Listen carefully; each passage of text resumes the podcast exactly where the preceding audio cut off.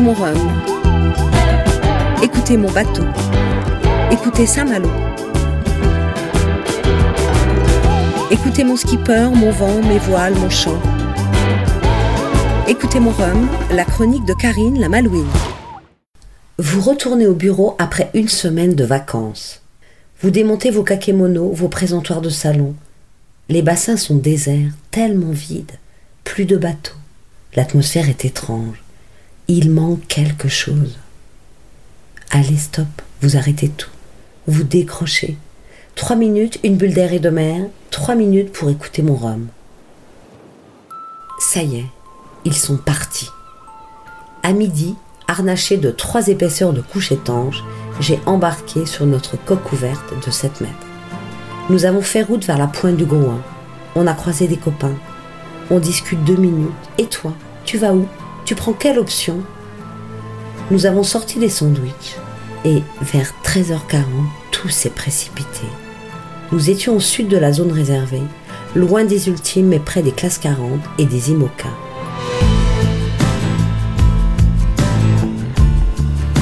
Où est la ligne? Mais où est la ligne?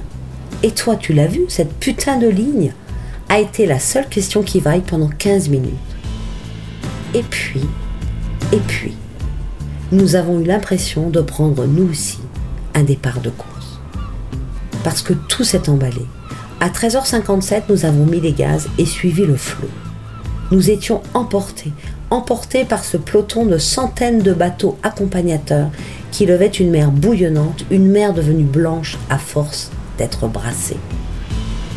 De 15 nœuds de sud, mer belle, nous sommes passés en quelques minutes à une mer déchaînée, comme si le vent était monté à 35 nœuds. C'était pure folie ces vagues, ces bouillons, ces surfs de malades pour suivre les concurrents. Nous étions rincés, trempés, chahutés, mais nous suivions, nous volions nous aussi, nous étions une folle embardée, une horde sauvage, une chevauchée délirante, une marée d'embarcations, une pagaille monumentale, une invincible armada. Il est indicible de vous faire ressentir ces moments-là. On s'accroche aux mains courantes, on se tient comme on peut, on se fait mal. Le bateau tape, tape, cogne. On surfe, on surfe, on louvoie entre les autres coques, on en double certains, on se fait doubler, on profite du spectacle. On s'exclame. Oh, mais comme c'est beau, toutes ces voiles sur l'eau. On repère nos favoris. On sort nos smartphones pour les photos. On se mange des vagues alors que, miracle, on vient juste de les ranger dans la poche. On est pris par quelque chose, par le cœur de l'événement. Oui, c'est exactement ça. On se trouve au cœur de ce départ et on le vit mentalement, physiquement. On y est et on se sent vivant, tellement vivant. Ça y est, ils partent, ça y est, ils sont partis depuis dix jours qu'on attend ça. Ils sont partis pour 5600 km, pour rencontrer les Alizés, pour traverser l'océan, pour arriver de l'autre côté. À 2000 des falaises du Cap Fréhel, on a regardé passer Bertrand Delaine. Bertrand et sa voile magnifique, décorée il y a trois jours par un artiste de rue. Bertrand qui part à l'arrache sur un vieux bateau, avec un budget grignoté. Bertrand qui était loin d'être le dernier.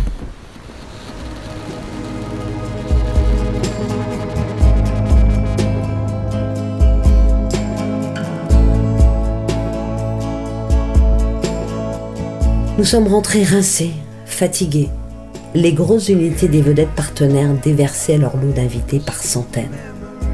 On a marché, on a recroisé des copains, fourbus autant que nous. Alors vous, c'était bien? Viendrais-tu boire un dernier verre? Non, non, je ne peux pas. J'ai ma chronique à écrire. Et, et que vais-je raconter? Que vais-je pouvoir transmettre? Mon bonheur d'être sur l'eau à les accompagner pour la onzième fois? Quelle que soit la météo, les conditions, la joie de vivre ce moment-là. La fête a été si belle pendant dix jours. Alors là, de vous regarder partir, c'est... Je ne sais pas, moi, c'est... Oui, c'est épuisant.